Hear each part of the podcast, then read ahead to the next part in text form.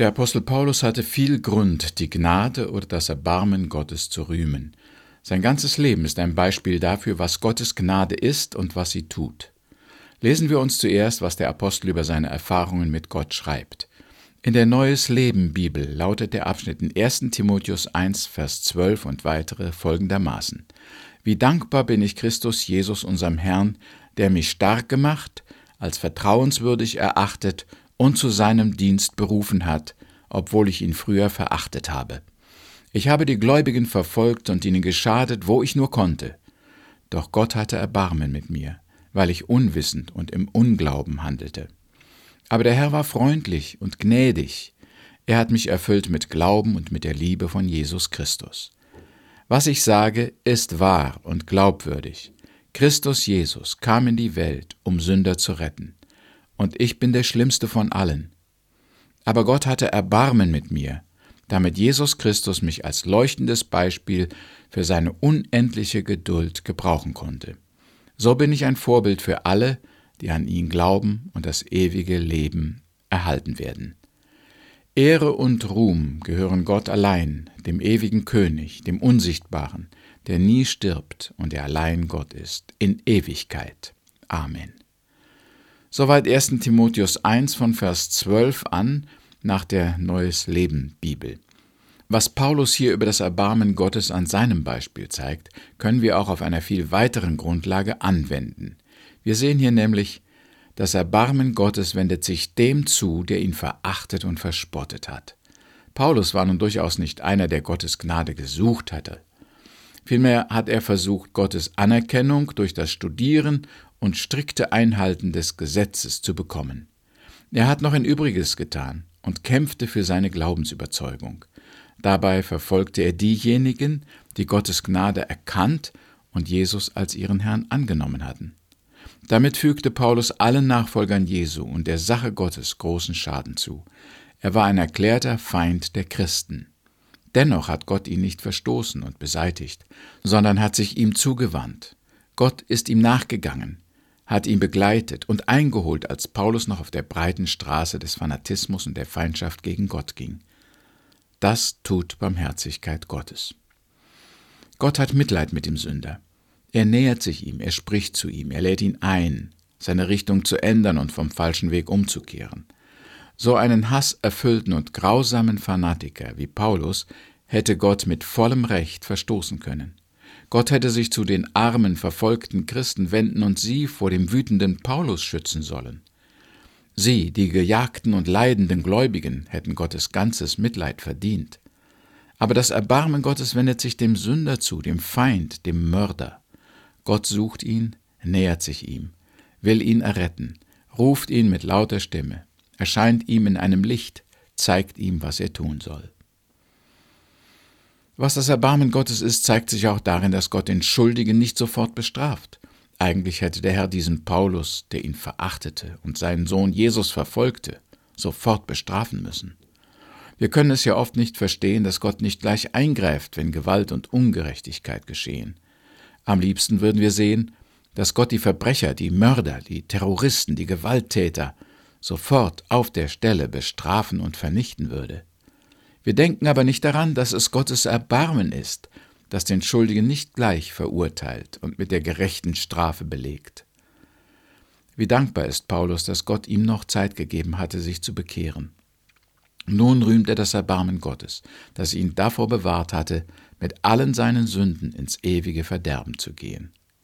Verdient hätte Paulus die Strafe, verdient hätte er Zorn und Ablehnung, verdient hätte er die ewige Verdammnis, aber das Erbarmen Gottes will nicht den Tod und das Verderben des Sünders, sondern sein Leben und sein Glück.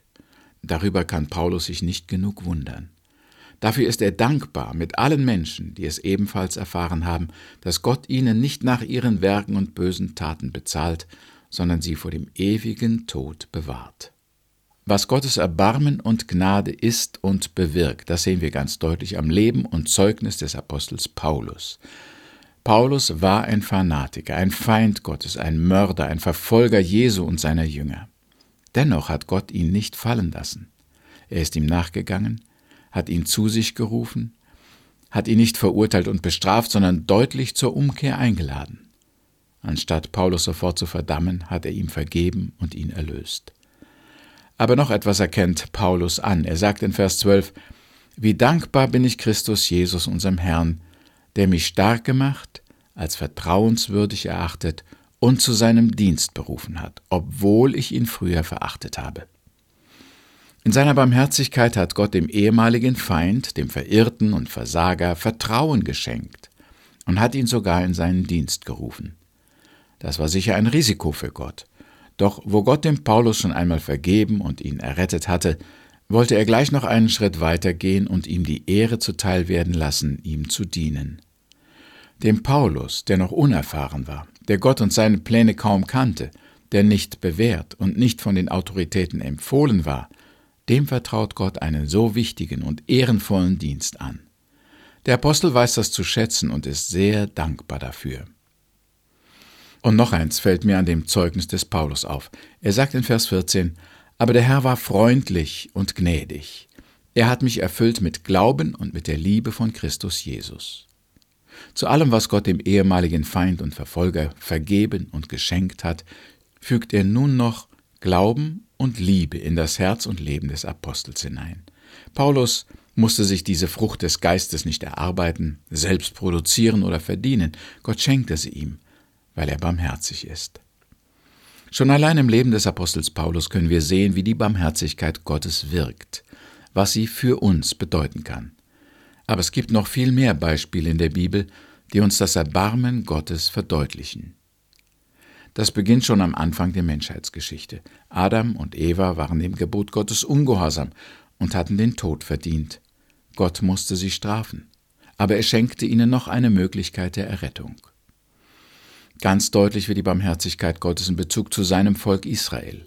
Hesekiel, der Prophet, erinnert an den Ursprung und die Vergangenheit Israels, wenn er schreibt, So spricht Gott der Herr zu Jerusalem. Dein Ursprung und deine Abstammung sind das Land Kanaan. Dein Vater war Amoriter, deine Mutter Hethiterin. Bei deiner Geburt hat niemand deine Nabelschnur durchtrennt. Du wurdest nicht mit Wasser gewaschen und gereinigt, nicht mit Salz abgerieben und nicht gewickelt. Niemand erbarmte sich deiner und tat aus Mitleid etwas von diesen Dingen für dich. Stattdessen wurdest du am Tag deiner Geburt hinaus aufs Feld geworfen, weil man dich verabscheute. Da kam ich vorbei und sah dich in deinem Blut zappeln, und ich sagte zu dir in deinem Blut, du sollst leben. Ja, zu dir in deinem Blut sagte ich, lebe, und ich ließ dich heranwachsen wie eine Pflanze auf dem Feld. Du bist gewachsen und groß geworden, und du bist überaus reizvoll geworden. Soweit das Zitat. Die Position und der Vorrang des Volkes Israels ist nicht in seiner Herkunft, nicht in seinen Verdiensten, nicht in seiner hohen Moral oder seiner Frömmigkeit begründet, sondern allein in der Barmherzigkeit Gottes. Dieses Erbarmen Gottes begnügt sich nicht damit, den Todgeweihten zu retten und am Leben zu erhalten. Sie geht weit darüber hinaus und macht aus dem Verachteten Unwürdigen einen Erwählten und Gesegneten. Denken wir auch an Mose, den Mörder, dem Gott vergab und ihm die Führung seines Volkes anvertraute. Denken wir an den König David, an Salomo, an Gideon, Simson und wie sie alle heißen. Es waren Menschen mit Fehlern, Sünden und Versagen. Gott hat sie nicht verworfen, sondern sich ihnen gnädig zugewandt, ihnen vergeben und sie mit großen Aufgaben in seinem Reich betraut.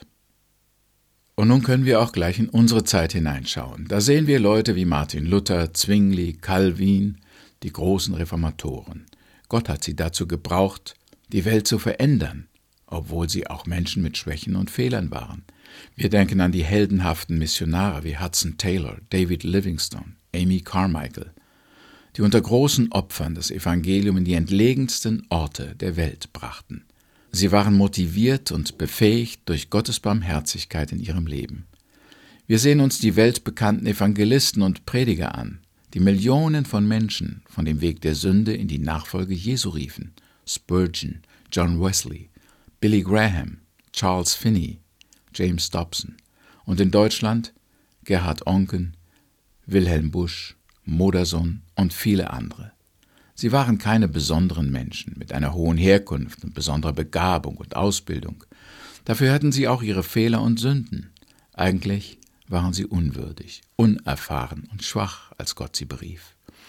Gott hat sie in seinem Erbarmen mit sich versöhnt, sie berufen, ihnen Vertrauen und Gaben geschenkt und sie gesegnet und zum Segen gesetzt. Na, das gleiche gilt auch für unser Leben. Wenn wir auch keine Christenverfolger, keine Sektenführer oder Irrlehrer, keine Mörder, Kriminelle oder Gewalttäter waren. Fern von Gott waren wir alle einmal. Die meisten von uns waren nicht nur fern von Gott, sondern hatten auch wenig Verdienste oder hervorragende Fähigkeiten. In seiner Barmherzigkeit ist Gott uns nachgegangen, hat durch Menschen und Umstände, durch Lieder oder Predigten zu uns gesprochen und uns in seine Nachfolge gerufen. Wir sind nicht für unsere Vergehen bestraft worden, sondern Gott liebte uns und hat Geduld und Mitleid mit uns gehabt. Unser Gott hat viele Eigenschaften und Charakterzüge. Eine der Eigenschaften Gottes, die wir heute betrachten, ist die Barmherzigkeit oder auch das Erbarmen Gottes. Wir hatten schon an so vielen Beispielen gesehen, worin und wie sich die Barmherzigkeit Gottes an uns Menschen offenbart. Und sehr viele Generationen, Völker und Individuen haben schon Gottes Gnade erfahren und davon profitiert. Was mir an diesem Thema aber noch interessant erscheint, ist die Tatsache, dass wir die Gnade Gottes nicht nur in der Vergangenheit brauchten, nicht nur für den Anfang eines neuen Lebens mit Gott, wir brauchen die Barmherzigkeit immer wieder. Wir brauchen sie trotz all unserer guten Werke. Wir brauchen sie trotz all unseren guten Willens, trotz aller unserer Anstrengungen und Bemühungen auf dem Weg der Nachfolge und trotz aller guten Absichten, Pläne und Voraussetzungen, die wir haben. Vielleicht kann sich der eine oder andere von uns auf seine Buße und Bekehrung berufen. Er kann sagen, ich habe meine Fehler eingesehen und Gott um Vergebung meiner Sünden und ewiges Leben gebeten. Damit habe ich die Forderung erfüllt, die der Herr und Richter der Welt an uns stellt, um nicht verurteilt zu werden. Sicher, Buße und Bekehrung erwartet Gott von uns. Ohne diese Voraussetzung kann keinem vergeben werden. Wir könnten denken, dass durch die Bekehrung die wichtigste Entscheidung gefallen ist und wir damit für alle Zeiten sicher sind. Aber ohne die Barmherzigkeit Gottes, mit der er uns erlöst und mit sich versöhnt, wäre auch unsere Bekehrung nutzlos. Wir würden das Ziel nie erreichen.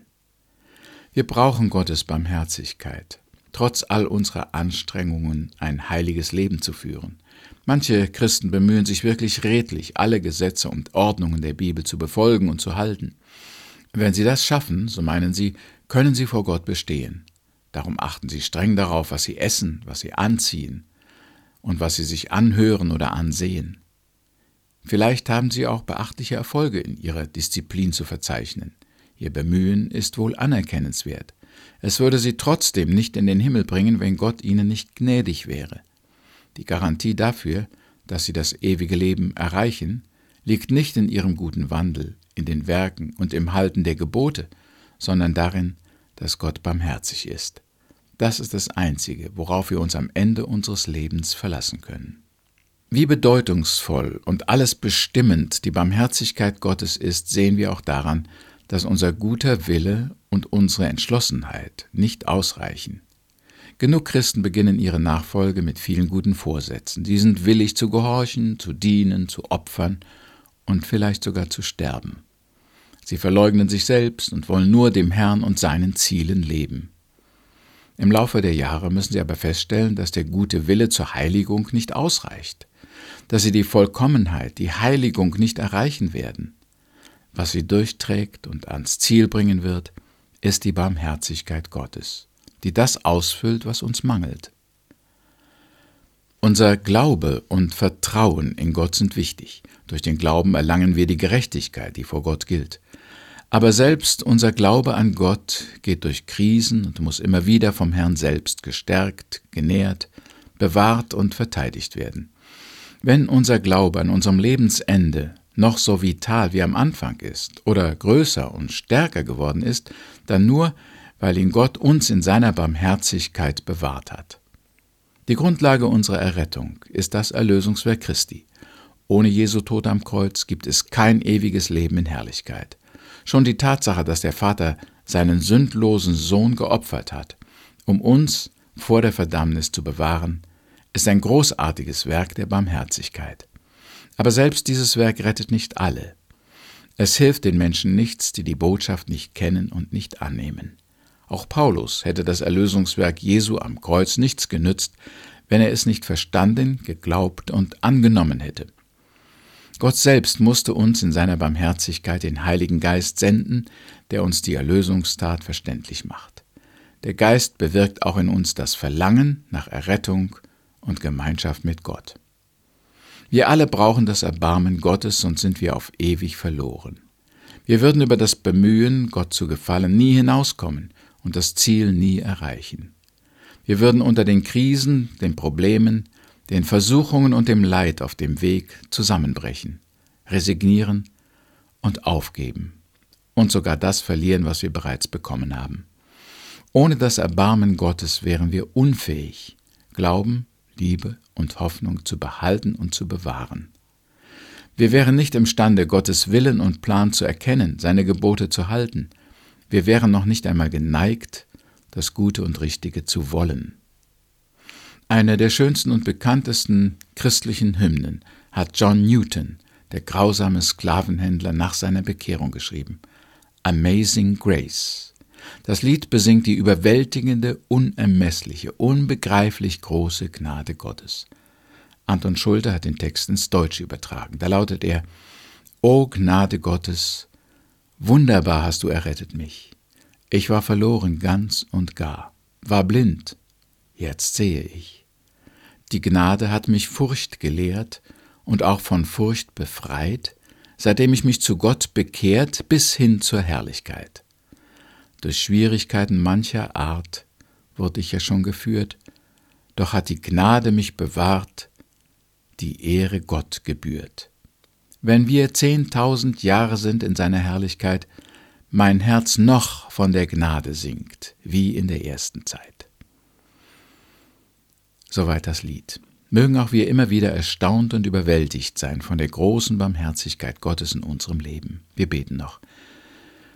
Herr, wir danken dir für dein Erbarmen über uns und mit uns. Und wir vertrauen darauf, dass du uns mit deiner Barmherzigkeit durch alle Krisen, Gefahren, Anfechtungen und Leiden sicher und zuverlässig führen wirst bis an unser seliges Ende. Amen.